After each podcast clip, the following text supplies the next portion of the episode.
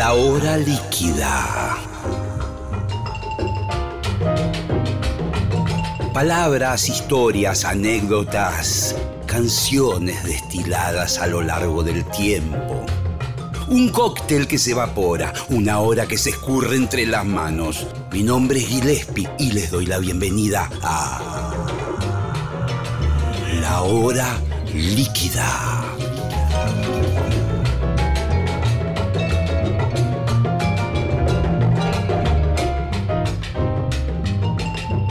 Hola, ¿cómo andan? Estamos comenzando la hora líquida. Hoy con Diego Frenkel. Eh, esto tiene que ver con, en principio, la reunión de la portuaria para hacer solo un concierto, eh, algo que sorprendió a todo el mundo. En realidad, eh, nos va a contar Diego todo esto. Es Diego Frenkel y seguramente hablaremos de, de cantidad de cosas. Eh, así que bienvenidos a la hora líquida.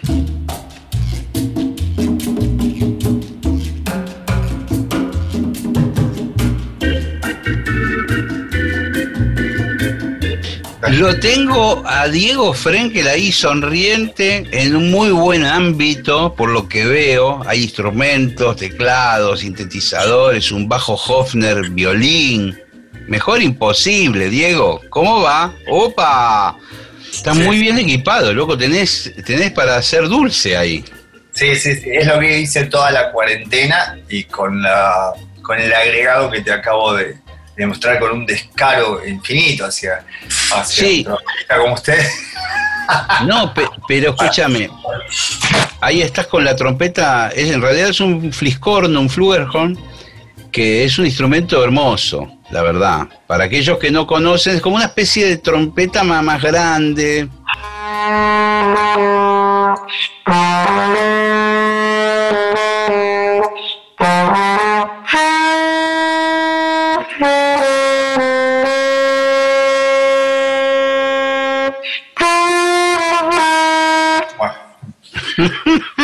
son mis primeras clases, eh, perdón. Este... Vos sabés que Axel Krieger también se había comprado hace unos años un Flugel. Y tiene también una, no sé qué es la corneta, cornetine, es como otro chiquitito, ¿no? Sí. sí. una trompeta pocket o una piccolo, una cosa así. Y pero que tiene pistones también, es igual. Sí. Y es más aguda. No, no, si es la Pocket es lo mismo. En realidad lo que hace que los, todos los cañitos que tiene el instrumento están mm, todos más enroscados, es mm, toda una bola de caños, pero tienen el mismo registro. La Piccolo no, la Piccolo que se usa música clásica. claro, el, solo de Penny Lane.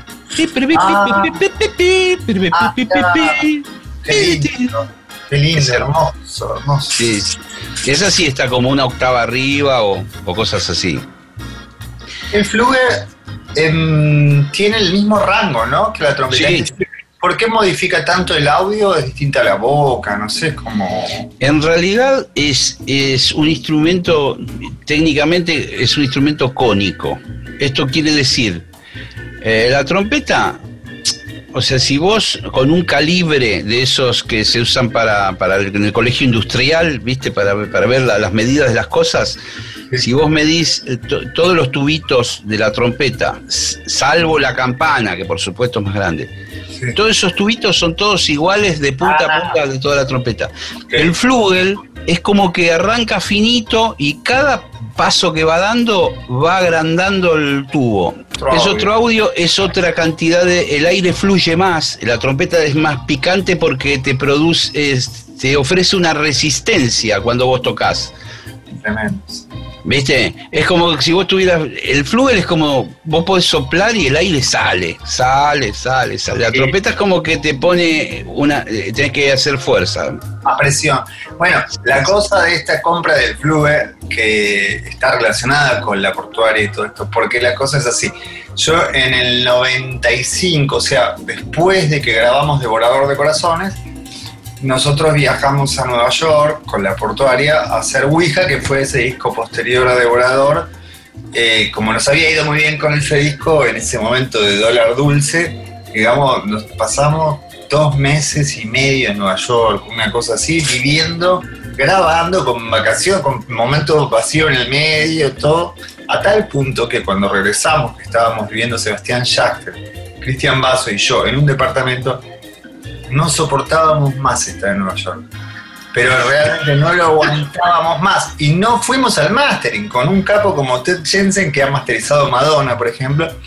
Está claro que en ese momento tampoco el mastering a nosotros nos resultaba una experiencia interesante, pero no podíamos más de ver estudios, de todo. Como también nos demuestra que, la idealización de los lugares o, la, fantasía que tenés a la distancia, cuando lo vivís en carne propia, bueno, nos habíamos hartado, ¿viste? ¿Qué sé yo? Este, me acuerdo de esto un domingo, porque el estudio estaba en Chinatown, o cerca en realidad, y, y un domingo caminando por Chinatown medio caluroso, medio sordido, ¿viste? Me pareció el lugar más horrible del planeta, todo cerrado, sucio, maloliente. Pero quiero decir como que también no todo rosas es lo que uno considera más alucinante. Aún así, por supuesto, la experiencia que tuvimos ahí discográfica, de grabación y de producción fue una gran escuela, te diría que fue un antes y después, por lo menos para mí seguro y para la portuaria, porque laburamos con un productor que terminó siendo amigo nuestro, con el que seguimos laburando, y por cierto, este, suena increíble ese disco. En ese momento, yo. No, perdón, te iba a contar lo de la trompeta, nada más. En ese momento estábamos tan copados con el jazz, el acid jazz, el hip hop. Claro. Que me compré una trompeta. Empecé a tocar, a estudiar, tuve un par de clases con. Ah, decime los trompetistas así, por favor, sesionistas conocidos. Eh, y puede ser. Eh, no, no, Tagarita. Eh, ¿De la Guardia Vieja? Sí, sí, sí de nuestra edad, digamos. O sea, eh, ah, puede ser Juan Cruz, Diego Nicola, Richard Nan. Richard Nan. Richard Nan. con Richard tomé un par de clases.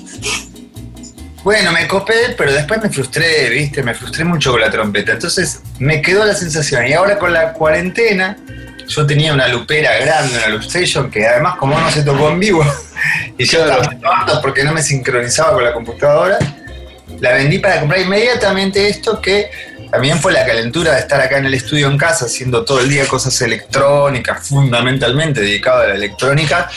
Este, me lo compré y digo, bueno, voy a retomar. Tomé una clase, dos con Miguel Ángel y empecé a probar solo. Bueno, después te pregunto más cosas yo de esto. No, es interesante. Ahí van a surgir dos temas en principio de, esto que arrancamos. Eh, se me ocurre que, viste, la trompeta o el flugelhorn en este contexto que vos decís de música electrónica, de grabación, de experimentación, te puede permitir, porque vos tenés la magia de que podés grabar pequeñas partes y después ensamblarlas y todo eso, te, te abre un mundo de un sonido que los teclados no imitan a la perfección. La trompeta es uno de los que peor sale, ¿viste? Eh, digo, la trompeta sola. Después los brass hay algunos teclados que tienen un brass brillante tipo salsa que está bastante bien. Pero trompeta sola, tocando una melodía, generalmente se nota que es un teclado. Y ahí vas a tener para entretenerte. Además también la relación física, eh, eh, respiratoria, con un instrumento noble, ¿viste? Que hace como que lo contrapuesto a estar en la compu. Ojo, tengo un MOOC que, digo, el Profe es del año 80, si bien, este, por supuesto, lo compré hace un tiempito, digo, pero, pero también es como, como volver a la conexión corporal con el instrumento y como la guitarra me acompaña desde que tengo 12 años y mi cuerpo también se resiste a las horas de guitarra. Una cuestión física también. Y también porque la exploración en la guitarra, de la que ya hablaremos, es la portaria que me lo volvió a traer ahora, digamos, ¿no? Eh, yo estaba medio, la tenía medio corrida porque venía haciendo el material electrónico. Bueno, estuvimos hablando de Frankeltronic en su momento y, bueno, conectar con esto también conecta con una pasión muy grande que yo tengo, que es el jazz, ¿viste? O sea, que yo soy, mm, o sea, a la mañana yo no, los, días, los fines de semana yo pongo, qué sé yo, Nina Simone, Chet Baker, Miles, Coltrane, ¿viste? Bill Evans, es lo que me acompaña en el cotidiano, te diría. ¿viste? Como música cotidiana es esa. A ver, me pongo en mi estudio, puedo poner cualquier cosa, o salgo a caminar y me meto, qué sé yo, capaz una cosa muy electrónica que me gusta a mí, o, o lo que fuera, ¿no? Pero el jazz y la... Le poder, además, como siempre toqué con Terán y Axel, ¿viste? Eh, son ellos, son como jazzistas, ¿viste? También. Sí, desde el lugar que, bueno, vos también sos como un jazzista desde el lugar en que estás una pata en el rock, una pata acá, digamos, sí, desde ese lugar, ¿no? No son como este Pantile o, digamos, o sea, digamos, no se han dedicado a eso. Sensibilidad artística que cuando agarran eh, pueden abordar el jazz, para mí es un lugar que, más allá del virtuosismo del jazz, que también lo tienen, eso, ¿viste? En, algún, en algún punto, digamos, este, qué sé yo, Mulligan o, o, Stan Gates o Baker, o incluso lo más lindo de Miles, para mí no es la parte vivo, sino como cuando tira cuatro notas que te parten el alma. Claro, el audio de Miles hay que tenerlo, sí, yo justo ayer hablaba con, otra persona eh, y estábamos eh, recordando ese disco Ascensor para el Cadalso, esa música de película que él hizo. La francesa, ¿no? La, película francesa. eh, sí, que, que, él estaba en esa época viviendo en París y estaba medio eh, manejándose en un ambiente de intelectuales, de directores de cine, salía con actrices muy famosas francesas, Miles, y, esa película, él, se junta con, todos músicos franceses, creo que es un quinteto, así normal, de piano, con trabajo, batería y creo que un saxofón. No me acuerdo bien cómo es la formación, pero eh, improvisa viendo la película en una pantalla. Eh, como, ¿viste esa forma de laburar como hace Kabusaki a veces en el, en el Malva, ¿viste? No sé, qué pone la, la más. Y, ese disco está grabado así y es del Miles que nos gusta a nosotros, ¿viste? Como un sonidazo, una melancolía siempre presente, eh, ¿viste? Eso. Mortal. Parece que la voy a poner hoy a la noche, porque tengo Qubit y me parece que está ahí, si no me equivoco. Bueno, ¿la película no la viste vos? Mira, yo tengo la sensación de que la vi más joven y no me acuerdo. Eh, casi seguro que sí. Y también viste que te decía, no sé si es de Renoir, fue porque estuve reviendo esos directores. Me, parece que el tipo, Creo que se llama Louis Malvier, el director. Ah, no es ninguno de esos, ok. Ay, la voy a ver hoy, no sé. Mirá, no te, no te la voy a spoilear, pero es una película de, como de un misterio psicológico creciente y todo sucede en un ascensor porque hay un hecho fortuito. Y el tipo se queda atrapado en el ascensor. Y, bueno, la película va hacia un, hacia un clima desesperante, ¿viste? Con la música de Miles. Uh, sí, la vi, la vi. Lo que pasa es que se me mezcla, y a ver si tenés esto, con otra película que ahora que me la decís, no sé si será en paralelo, o sea, que es, no sé, una película de actuación seria de Olmedo. Ah, mira vos, no la vi. Es increíble, blanco y negro, muy contemporánea a la época. Te voy a tirar el guion de la de Olmedo, porque Olmedo yo creo que es un ladrón que está encerrado en el ascensor y que va a robar y se queda el ascensor. Esa es el ascensor para el cabezo, no es eso, ¿no? Es un poco más truculento. Eh, eh, el argumento, pero va por ese lado, el tipo no, está en el lugar que debería estar. No, sí, ya sé, y hay unos cómplices, sí, la vi, la vi. Pero bueno, no, la de Golmedo, y no recuerdo el nombre, el ascensorista creo que se llama. Ah, mira, ya te la googleo. A ver, a ver, dale, dale, dale, dale. No, porque es una maravilla. Aparte, Olmedo, como actor serio, es impresionante. Y no sé si hizo muchas películas, ¿viste? Y es blanco y negro de un director argentino. Y la verdad que no la vi en ningún lado después. no sé cómo tuve la suerte de verla. Yo nunca la vi. No, no, es, eh, vale la pena, o sea, realmente es muy buena. Ah, acá está, Olmedo, una jaula no tiene secreto, se llama. Ese es. muy Si podés googlearla, de hecho me parecía ser que está en YouTube. Sí, está la película entera en YouTube, muy vieja, viste las copias medio malas como también las películas francesas, que no tienen esa calidad que tenía Hollywood de cine, que no fueron cuidadas las películas cuando tenían que ser cuidadas también, ¿no? Claro, tal cual, tal cual, siempre es, es una macana. Yo en los últimos años me, empecé a interesar muchísimo por, por todo lo, lo vintage, digamos, de nuestra cultura, del cine argentino y todo. Y la verdad que las copias que andan dando vueltas por ahí, incluso en el canal ese cine.ar o cosas así. Están hechas bolsas. Eh, están hechas bolsas, ¿viste? El sonido está muy malo. Se ve que eran copias que tuvieron problemas de temperatura, humedad o lo que fuere. Tienen cortes, rayaduras. Y viste, a veces vos te mirás una de Hitchcock o de. y es tan increíble, ¿viste? ¿Cómo? Lo que pasa es que, claro, seguramente hubo un, tipo, esas cámaras frigoríficas donde meten las cintas, que también en una época metían los masters de los discos de las bandas de rock y de todas esas cosas. Mira, por un lado te voy a decir el nombre de la película para que la tengas, que es exactamente Una jaula no tiene secretos, para que lo tengas ahí para verla porque vale la pena. Y después, eh, mira, justo tuve una experiencia interesante de contar también. En Nueva York, como te venía hablando de Nueva York, a principios de los, eh, no, a finales de los 80, el 88, mezclamos el primer disco La Portuaria, que nos llevó un productor conocido del rock que se llama Oscar López, yo nunca había salido de, había ido a Brasil, digamos, pero y, fue re loco para mí ir a mezclar el disco ahí, viste, en Nueva York. Era un pibe, directamente te explotó la cabeza. Sí, sí, sí, alucinante.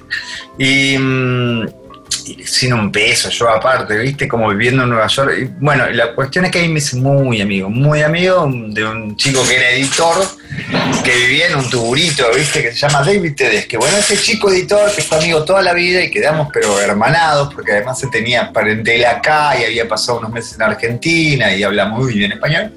Hoy por hoy es el editor, editor así fílmico, de todos los documentales de Scorsese. ¿Viste que Scorsese tiene documentales, bueno, el de Dylan, el de los Stones. De los Rolling Stones, estaba pensando, eh, creo que tiene un dedo de Harrison. El de Harrison.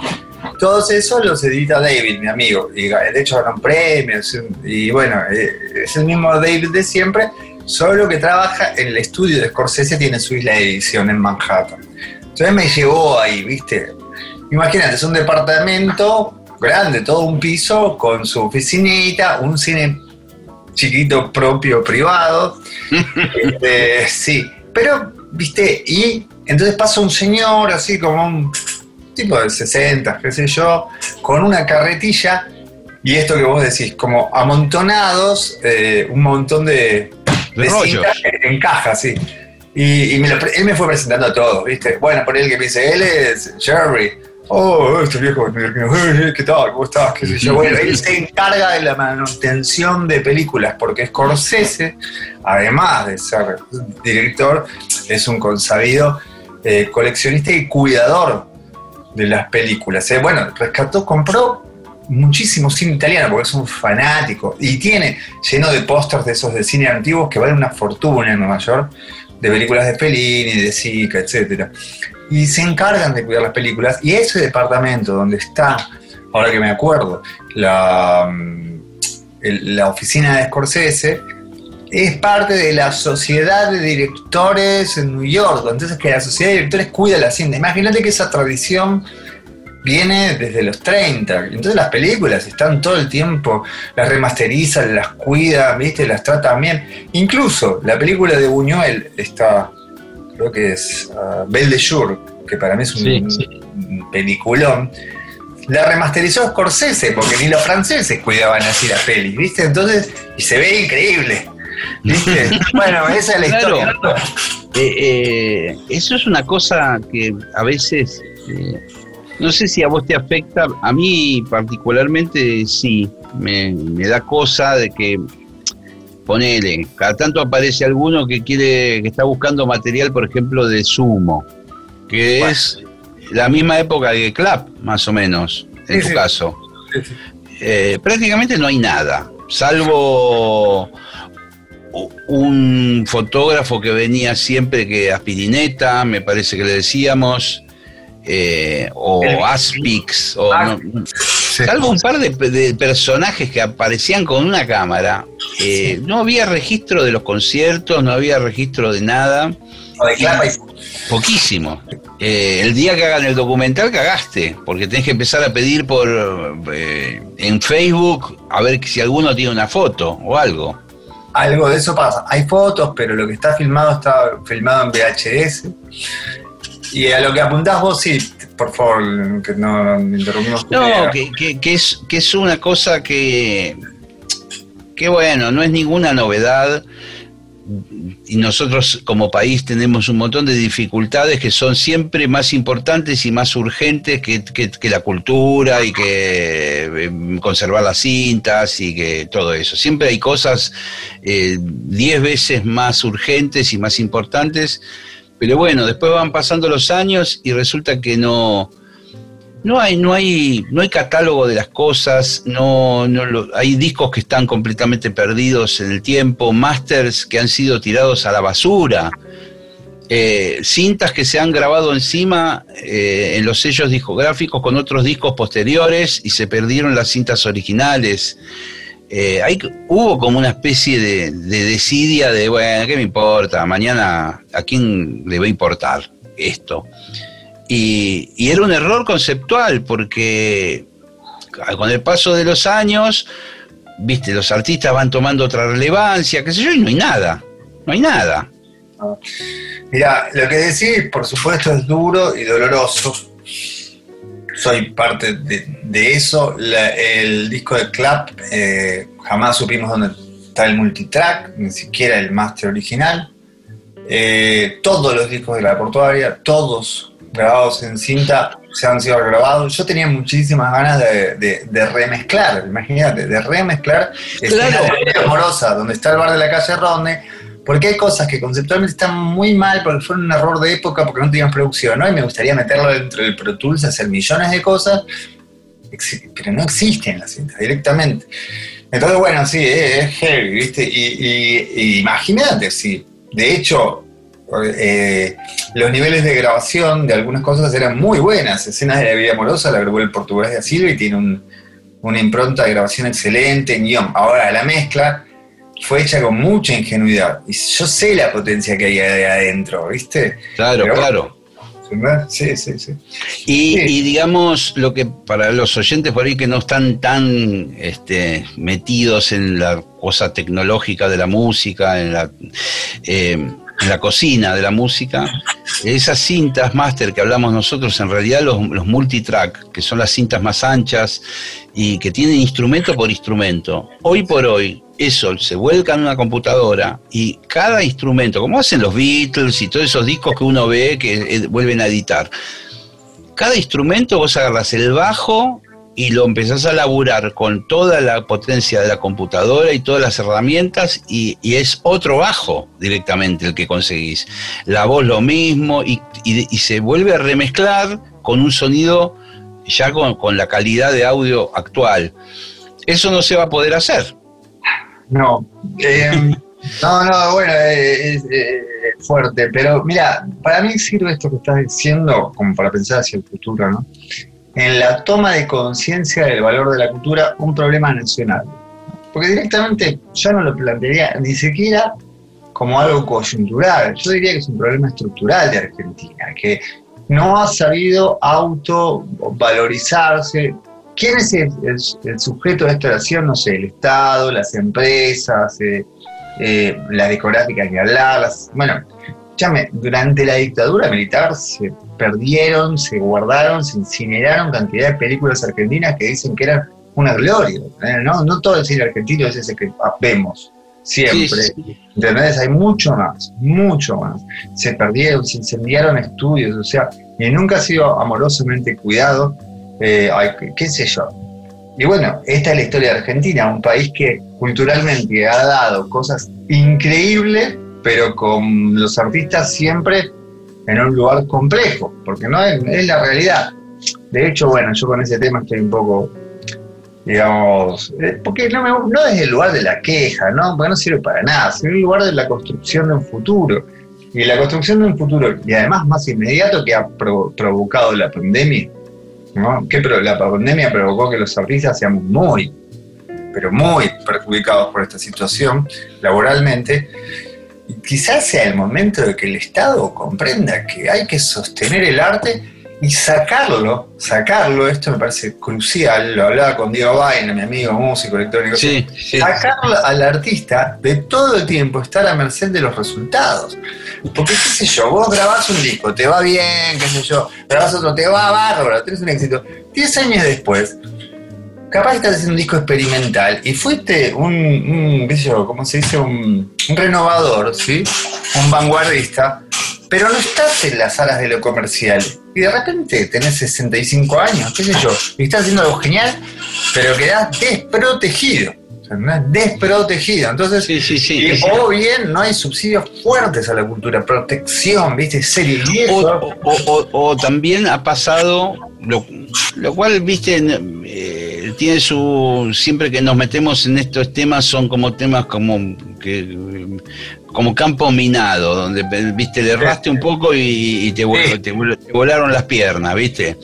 Pero sí es cierto que muchas veces también hay mucho presupuesto para, para promocionar y para eh, volcar en artistas ya consagrados. Eh, o sea, no sé, no quiero dar nombres porque queda muy antipático, pero hay un artista que acaba de llenar tres Luna Park contrata el gobierno para que toque en, un lugar al aire libre a la otra semana, gastando un dineral en cachet y todo eso, que vos decís, bueno, loco, no es que no quiero que ese artista labure, pero, pero bueno, este ya la tiene fácil eh, por el lado privado y tiene un montón de, de posibilidades que otros no tienen, ¿viste? Por ahí el, lugar del Estado en esta especie de balanza eh, viene a ser de bancar al que no tiene esa posibilidad. ¿Viste? De decir, eh, bueno, te voy a dar un escenario a vos que, que sos un talento y sos un fenómeno, pero por ahí no haces la música más vendible del mundo o tu, tu canción no está en una novela o lo que fuere, ¿viste? Absolutamente, y además eso le corresponde a la cultura en términos de Estado, construir una cultura, construir una plataforma cultural, no promocionar o darle esta, idea de vamos a darle al pueblo eh, esto, el artista multitudinario. Pero pará. O sea, porque si no la ley la sigue manejando el mercado además. Entonces, no, yo estoy con ese tema, estoy bastante, viste, como muy, o sea, pensando hace mucho y tratando de poner acción al respecto, porque sí, es, heavy. Además, si, se entendiese la cultura como algo eh, crucial para un país, crucial, ¿qué nos queda? Francia, Estados Unidos, de Inglaterra, ¿qué es lo que nos va Sí, sí. Las películas, la música, ¿entendés? Las hamburguesas, sí, qué sé yo, ¿entendés? Digo, ya pronto nadie va a comer hamburguesas. Digo, eh, qué sé yo, sí, digo, por decir, ¿entendés? Comida chatarra, no sé, todo mal, ¿entendés? No sé, los franceses, sí, la comida francesa hoy es pesada, ¿viste? Pero, digamos, pero de la, la cultura es lo que construye una nación, la cultura, no hay otra cosa. Además es lo que nos afianza, lo que nos sostiene espiritualmente, lo que nos sube lo que hace crear como esta especie de, idea de, identidad, de pertenencia, lo que junta a la gente, lo que calma las fieras de la, violencia y la ira social, digo. Entonces, si no le ponen ahí, para mí están re locos. O sea, así como se invierte, y creo que se ha invertido en momentos en educación, hay que invertir en crear cultura, cuidar a los, cuidar a los que la venían haciendo, cuidarlos. Bueno, por ejemplo, hay un caso que es el de, nosotros somos como de una generación, de una tercera generación, pienso yo, del rock argentino. Seguro. En esa primera que estuvo Nevi, Almendra, mm, Manal, etcétera. Después hubo una de los setentas, donde aparece el rock sinfónico, aparece, no sé. Claro. Sí. Y, después nosotros somos como del 80, 80 en adelante, pero, pero cuando vos pensás en los colegas músicos, amigos de esa primera generación, salvo los grandes líderes que han tenido una carrera solista, vos te enterás todo el tiempo de que hay gente que está en muy mala situación de todas esas bandas legendarias que yo te estoy contando, que nadie les, nadie les da nada, nadie los contrata.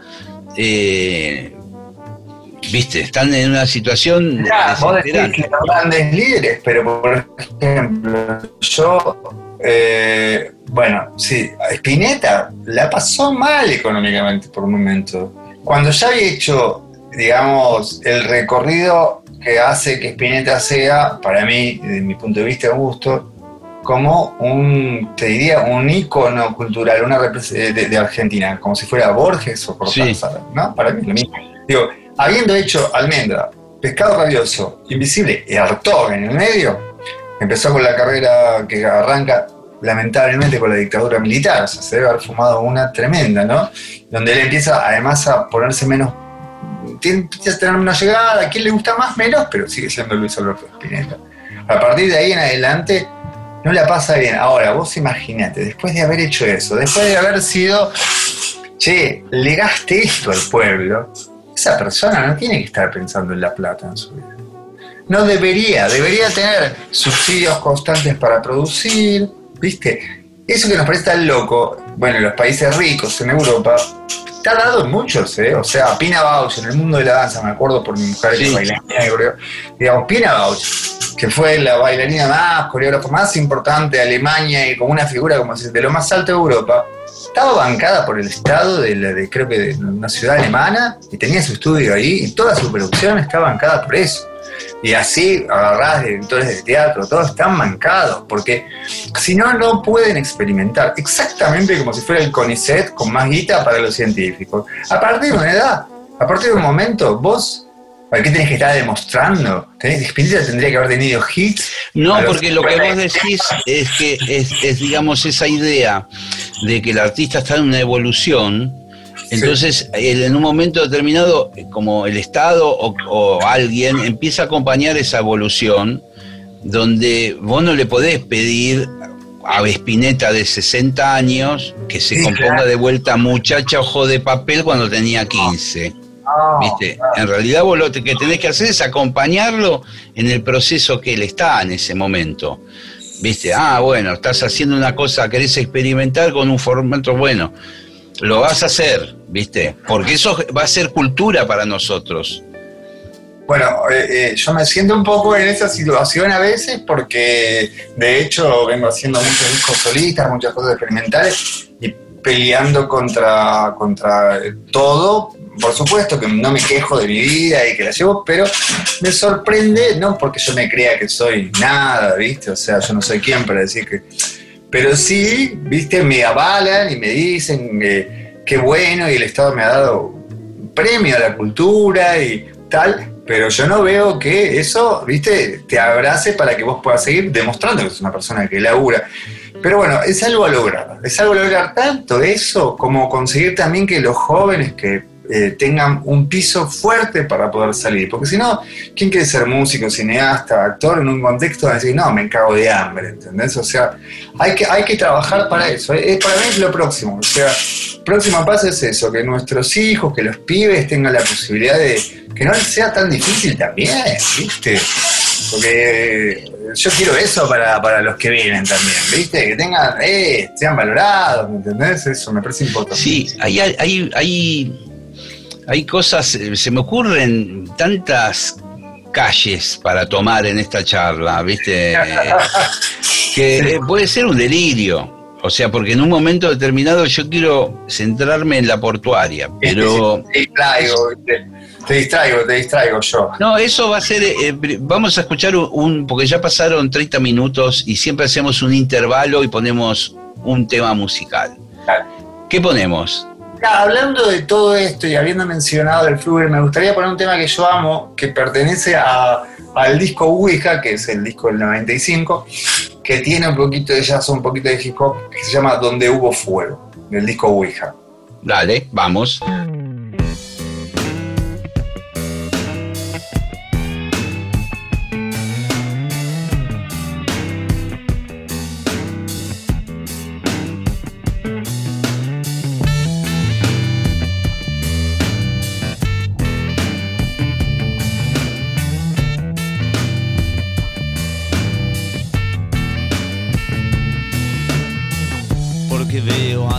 Otra mirada, porque escucho a través de los parlantes, porque entiendo través de los silencios. Te estoy hablando a través de un instrumento. Porque la luna se ve como una esfera cuando es menguante y no cuando está llena. Porque cuando buscamos no encontramos y solo hallamos cuando estamos desatentos. Donde hubo fuego, cenizas quedan. Donde hubo amor,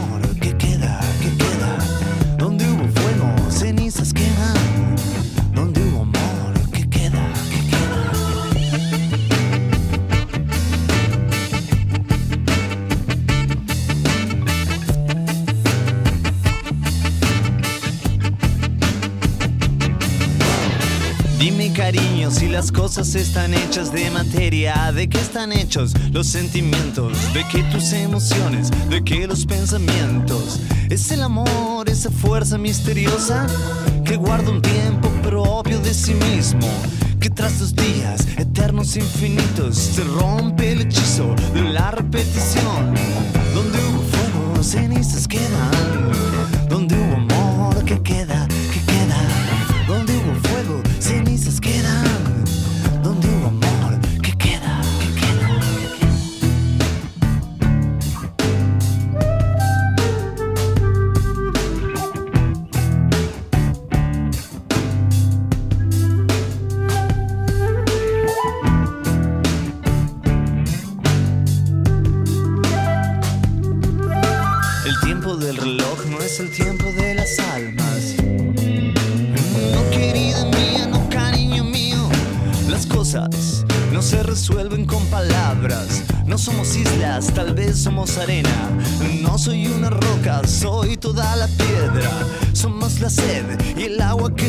Calma. Dice sí, cariño mío, sí, querido mío. La soledad será un útil consejero. En lo más hondo de todo este silencio, escucho un grito que viene de mis huesos. En ese diálogo estábamos cerrados. Cada palabra que tu boca enunciaba era un error que no estaba en tus ojos. Dicen que son el espejo del alma.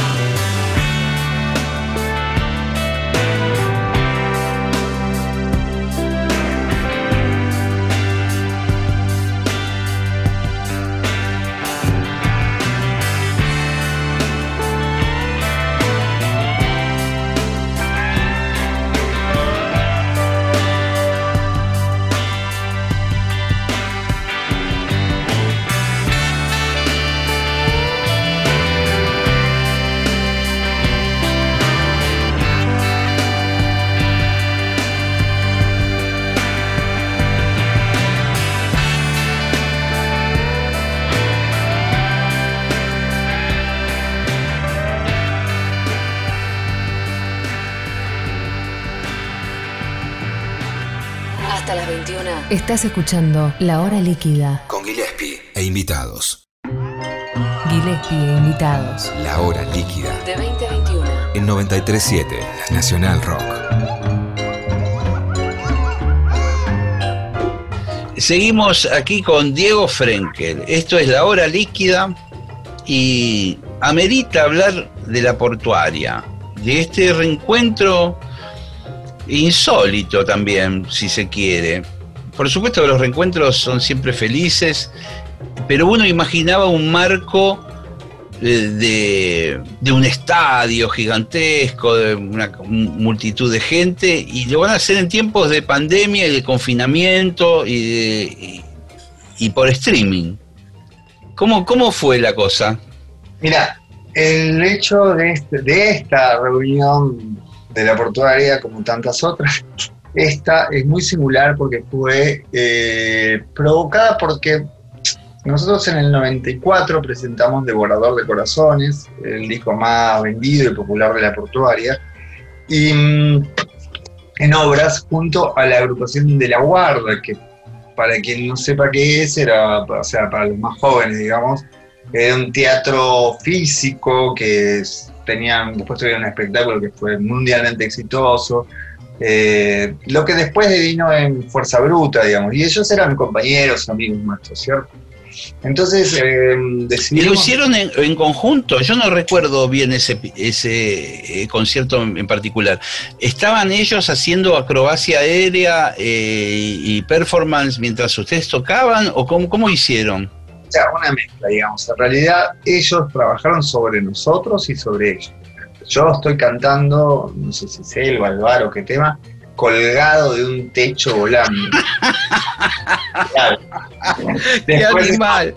estábamos tocando un tema todos en lo que ellos llamaban la pila de flacos, es decir, estamos uno arriba del otro y somos cinco lo que estamos trepados, ¿entendés? Todo con sobas, no, una locura, una locura. Resulta que eso, de eso salió el disco en vivo de la portuaria que se separó después, porque el disco vivo lo mezclamos después de Ouija, o sea, lo mezclamos como un año y medio después, ¿viste? Y luego nos separábamos, bueno, eh, etcétera. Esto se había filmado, o sea, grabado eh, con Umatic, el sistema, con varias cámaras, lo había hecho Dani García, que es el hermano de Charlie García, que es Sí. director, ¿viste? Director, grosso, realizador, todo. Sí, nuestro manager Santiago Zamponini en ese momento, el manager y socio de la banda, digo, era el que dirigía, el que producía la situación, ¿viste, ¿no? Y qué sé yo, con las locuras que pasábamos y tal, el material quedó guardado, se extravió, y todas las veces que le preguntamos a Santiago decíamos, ¿dónde está ese material? Bueno, nunca apareció. Resulta que dado la pandemia, por arte de magia o no sé por qué, Santiago nos dice, encontré el material y lo digitalicé todo. Entonces ahora hay que empatar un poco el audio del disco con ese material para lo que quede es un video alucinante, para mí muy emocionante, de la portuaria en Obras con de la Guarda, que lo vamos a proyectar después, streaming, sí, todo. Eh, cuando lo vimos todos quedamos muy boquiabiertos porque, porque realmente hay una potencia. ¿Se juntaron para verlo? No, no, no. Lo vimos todos y nos reunimos por Zoom. Este, Nos reunimos después por Zoom. Y fue encantador porque, bueno, por ejemplo, con Ax- Axel Krieger, que no tocamos desde el 95, fue como, che, ¿qué onda? ¿Qué sé yo? Como en realidad, por ejemplo, Axel, Terán y Cristian estaban tocando en el Sexteto Real juntos, como Sebas y Axel, o sea, todos nos cruzamos haciendo cosas. No yo con Axel particularmente, pero los demás sí todos, ¿no? Y yo con los demás. Y mm, Samalea, que parte del Real, había tocado en una reunión de la portuaria hace unos años, pero como invitado. Entonces dijimos, mira, queremos hacer una portuaria reinterpretando un poco Escenas de la Vida Amorosa, que es el disco del bar de la calle Ronde, Sí, está buenísimo ese disco. Devorador de Corazones, que es el disco de Selva, y Ouija, que es el último disco de ese periodo. Fundamentalmente ese material y temas muy selectos de ese material. Y Sama se prendió a ser el baterista. Como Sama era el baterista de Club, amigo nuestro, yo grabé tres discos con Sama eh, y, todos tocamos, ¿viste? Es el va, del grupo humano, digamos, ¿no? Es más, ayudó a armar la portuaria porque los primeros shows éramos Fer, Sama, Cristian Basso y yo, se llamó Trío Eléctrico, eso nos ayudó y después siguió tocando con Charlie y vino Wino que no toca más la batería. Entonces, bueno, armamos esta banda que en síntesis es Samalé Basso es la base, eh, Terán y Axel, Yachtel, yo y Adi, así que guitarrista de Club, que Sí, Adi, de- sí. claro, de la última portada. talento. Sí, o sea, eso somos.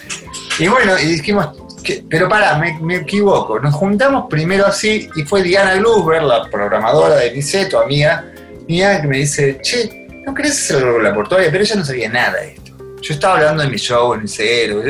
Me, digo, me sorprende que me lo digas ahora porque nos juntamos para esto y bueno, aceptamos la propuesta. Sí, va a ser streaming, pero existe la posibilidad aún abierta de que haya una convocatoria de unas 80 personas.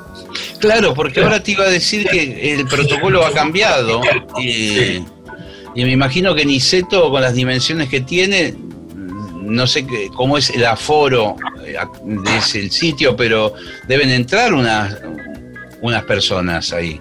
Sí, están resolviendo, ¿viste? Es eso, básicamente. Están resolviendo.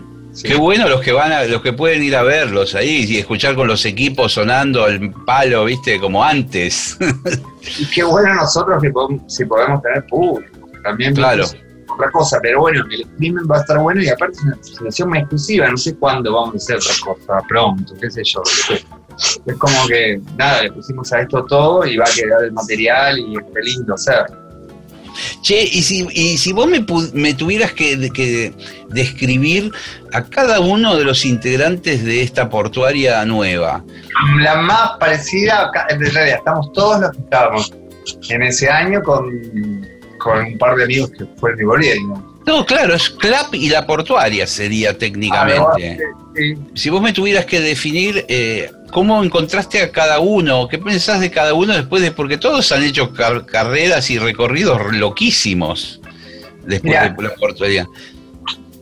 Bueno, con Sebastián Yachtel, sabés que seguimos laburando en toda la portuaria de los 2000, después nos juntamos con Vaso. Eh, Nos juntamos en el 2018 y hicimos cuatro shows, ¿viste? Entonces ahí no estábamos.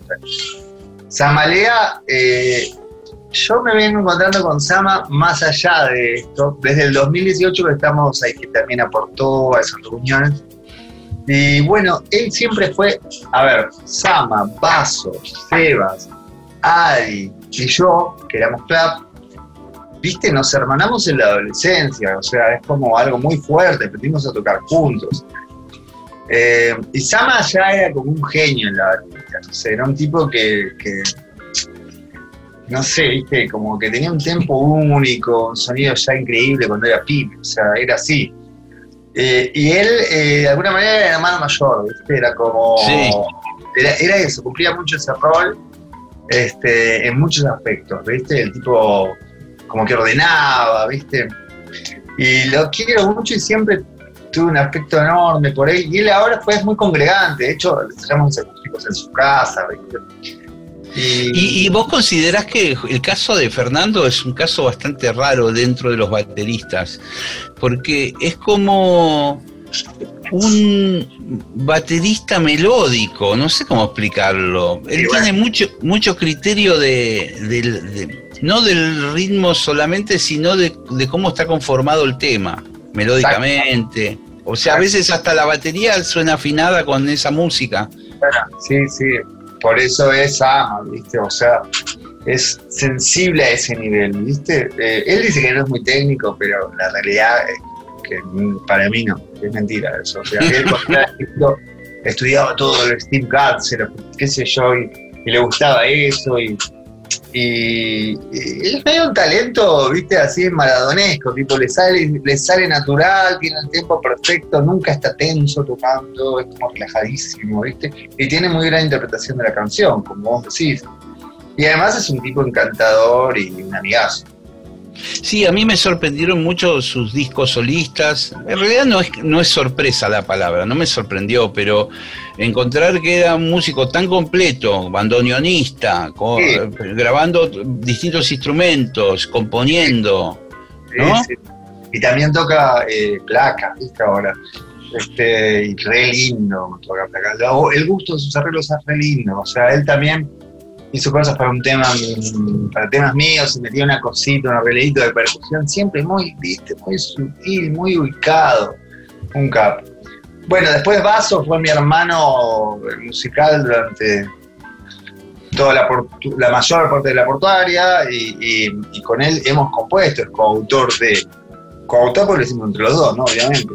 El bar de la calle Rodney, Selva, digo, ya con eso, este, y gran parte de los temas de la portuaria, muchos, este, muchos de los que vamos a tocar. También, eh, como el caso tuyo y como, como el de Samalea, con, con muchos discos, no sé si muchos, quizás son pocos discos, pero muy interesantes también, desde sus discos solistas, una búsqueda muy piola ahí, de sónica, de concepto, ¿no? Bueno, y Chris se volvió músico de, imagen, ¿viste? Trabaja para películas. De hecho, ahora acaba de terminar la película de un flaco que se llama Chomsky, que es un director que está haciendo la película del libro de Paul Auster con una producción internacional estaba metido en eso, Chris, ¿viste? Le gusta mucho, siempre le gustó mucho Nino Rota, Morricone, ¿viste? Badalamenti, y, bueno, y fue por ahí, Cristian. Eh, es un bajista inmenso para yo, yo, bueno, es... Yo siento que tocar con él me sostiene, ¿viste? Aparte, observábamos cuánto los bajos de la portuaria dialogan todo el tiempo con la voz, ¿viste?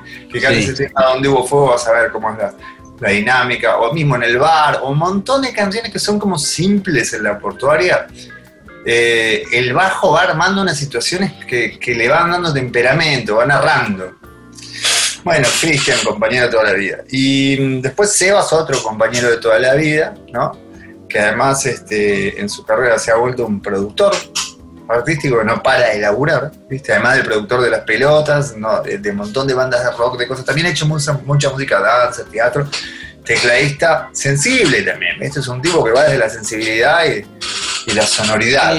Y, hay como, eh, todos los que estamos mencionando, hay como un criterio del buen gusto tímbrico, hay toda una cosa, a mí Sebastián siempre me gustó como tecladista porque no recurre a los clichés típicos de los tecladistas. Sí, claro, sí, sí, ¿Viste? y a esos sonidos de preset ya que vienen programados de los teclados Siempre le, busca, siempre le busca una desafinacióncita en algún lado, un oscilador raro, ¿viste? Siempre está como pudriéndola para bien. Bueno, él tiene influencias musicales que para mí son las mismas que yo, porque nos criamos juntos ahí, pero digamos desde el punto de vista de tecladista, eh, como que es Brian Eno, ¿viste? Eh, eh, bueno, el tecladista Jerry Harrison de los Talking Heads, obviamente. Tiene mucho de ama Bill Evans, entonces como, ¿sabes? Cuando toca el piano, él toca súper suave, es como, es alucinante, es como, como es él, viste, que es suave. Sí. Y toca, pero con esa cosa que algunas tiristas no logran, porque en general van muy al tom, ¿viste? Y él sí. arma los acordecitos así como impresionistas, improvisa así y te, mata, ¿entendés? O sea, es lindo escucharlo tocar Satie o Debussy, si, te toca un pedacito o lo que fuera, porque él mismo es eso, ¿viste? Tiene mucha influencia de eso y creo que ahí está también todo. Cuando toca un teclado es como que también es muy lleno, muy Sakamoto, muy eso, ¿viste? Muy, muy ese universo. Y tiene mucho grupo. Bueno, en realidad lo que nos une, ¿sí? En, gran parte a toda la portuaria es una cuestión con lo rítmico, ¿viste? Es como si hubiéramos todos escuchado mucha música negra en la juventud, negra afro-norteamericana, negra brasilera, negra fundamentalmente esas dos, ¿viste? Funk, música brasilera. Eh, entonces, como que eso nos influyó mucho a nosotros. Y eso hizo diferente de la portuaria, porque en realidad mucha gente no distingue cuál es eh, la diferencia esa. Y una de las grandes diferencias eran que teníamos mucho por ese lado, ¿viste? Que nosotros... Sí, yo recuerdo un concierto que en esa época yo estaba participando con los Divididos y, compartimos un concierto en obras. Eh, Divididos recién comenzaba también, sería el año 89, 88. Y compartimos. La portuaria acústica, así que un trío con Eliezer. Sí, estaban vestidos de blanco ustedes, recuerdo. Y había como en el escenario tumbadoras, elementos de percusión latina, era muy por ese lado. Sí, sí. Ahí es la primera formación de la portuaria donde, donde actualmente estamos solo Cristian y yo de ellos, que fue el disco Rosas Rojas, que fue un experimento, ¿viste?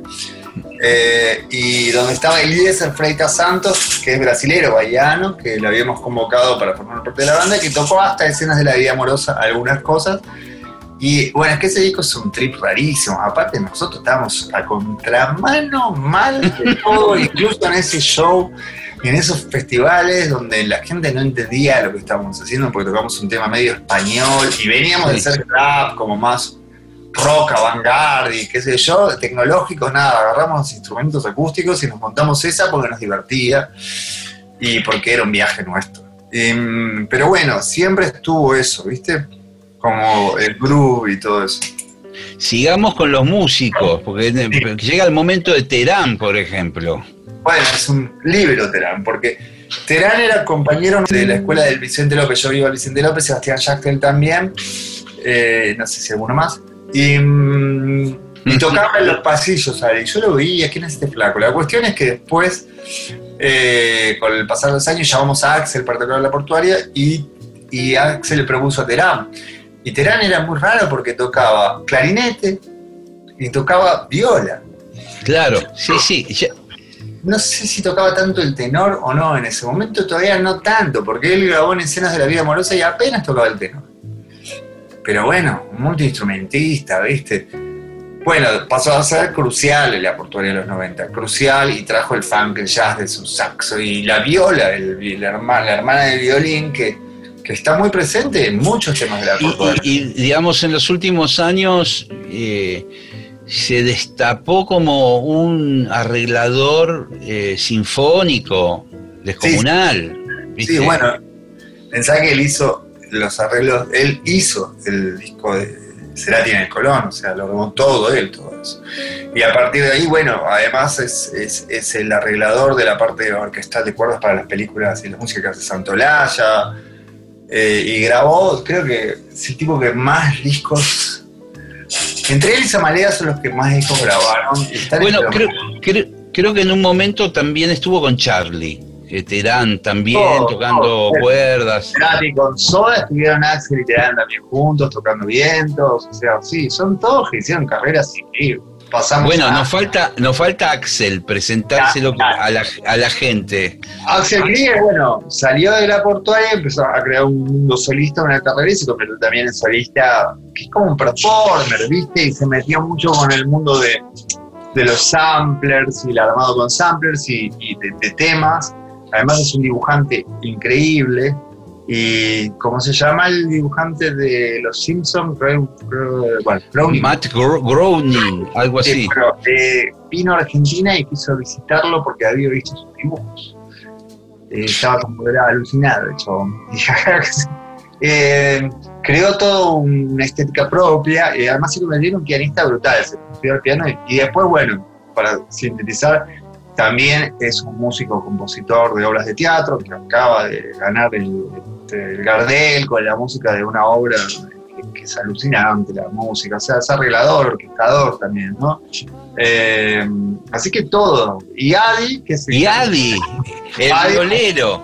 Bueno, es el más gitano de todos. Él fue violero de club, después se fue a España a girar, a vivir por donde fuera, después a México, ¿viste? Yo escuché, escuché cosas muy buenas solistas de él en su etapa de España.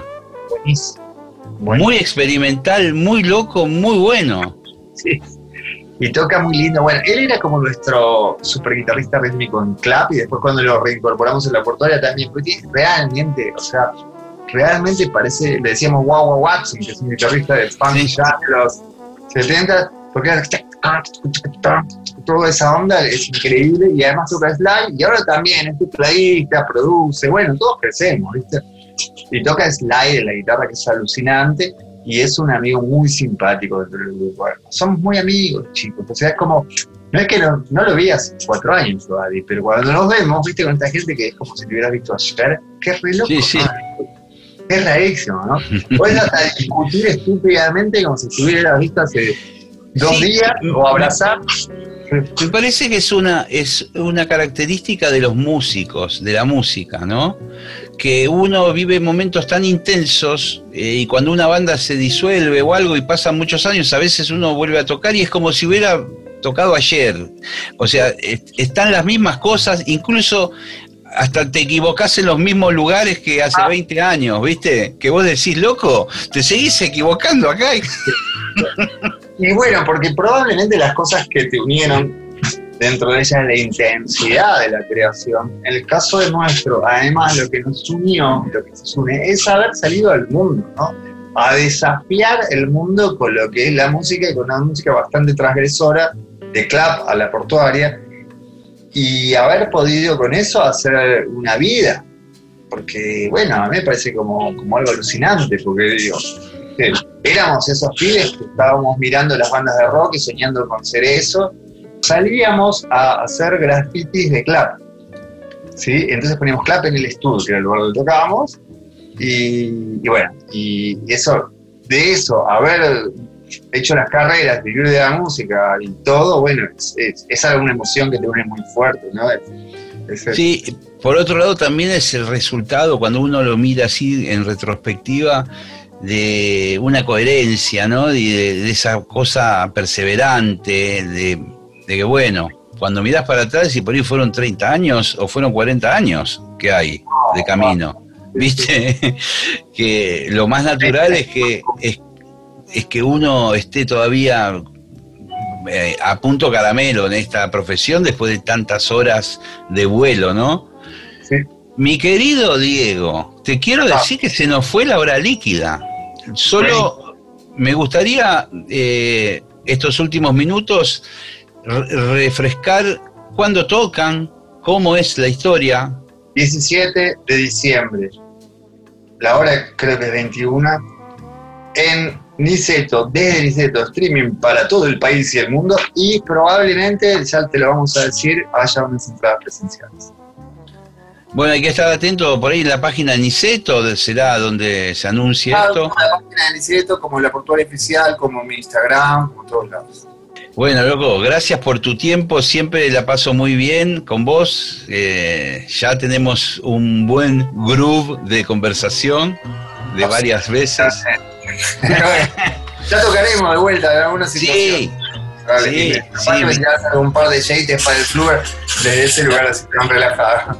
dale, dale, un día ojalá pase esta situación y nos encontramos físicamente. Y, Por favor. y Sí. yo llevo mi flugel y, y tocamos los dos un rato.